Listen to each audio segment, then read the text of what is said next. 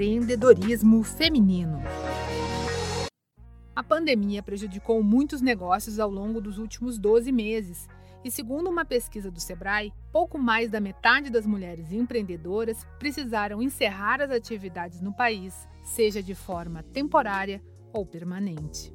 O levantamento indica ainda que o isolamento social e o acúmulo de tarefas no home office fizeram com que as mulheres dedicassem cerca de 18% a menos de horas de trabalho para seus negócios.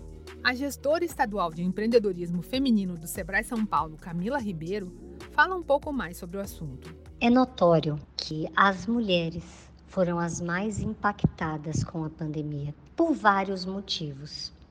Um deles é que a mulher, culturalmente, historicamente, a mulher sempre está muito no papel de cuidadora, né? E ela cuida da família, ela cuida dos filhos, ela cuida da casa. E aí, no momento de pandemia, no momento de crise, essa mulher se viu sobrecarregada. Sobrecarregada de funções com a casa e sobrecarregada emocionalmente também porque muitas delas, além de cuidar de tudo isso que eu falei, também têm a sua empresa para tocar, os seus negócios para gerir. Para manter as atividades, foi preciso se reinventar. Mesmo com as dificuldades, as empreendedoras foram as que mais tentaram encontrar maneiras de continuar seus negócios durante a pandemia. Conforme pesquisa do Sebrae em parceria com a Fundação Getúlio Vargas, as mulheres empreendedoras demonstraram maior agilidade e competência ao implementar inovações em seus negócios. De acordo com o levantamento, 71% do público feminino faz uso das redes sociais, aplicativos ou internet para vender seus produtos. Já o percentual de homens que utilizam essas ferramentas é bem menor, 63%. Para a especialista do Sebrae São Paulo, o ingresso ao mundo virtual permite novas possibilidades. Aos poucos, a mulher foi vencendo inúmeros desafios, como, por exemplo, ela se destacou muito no acesso ao digital.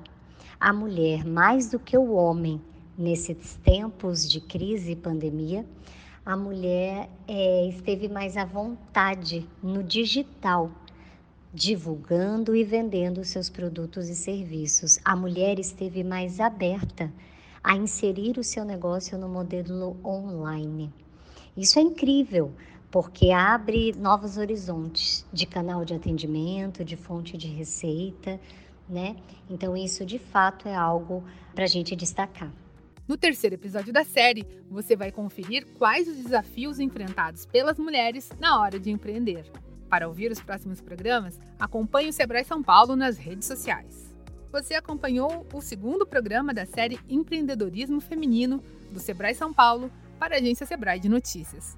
Essa série tem produção, entrevistas e edição de Giovanna Dornelles e locução de Tatiana Pidutra, da Padrim Conteúdo. Até a próxima!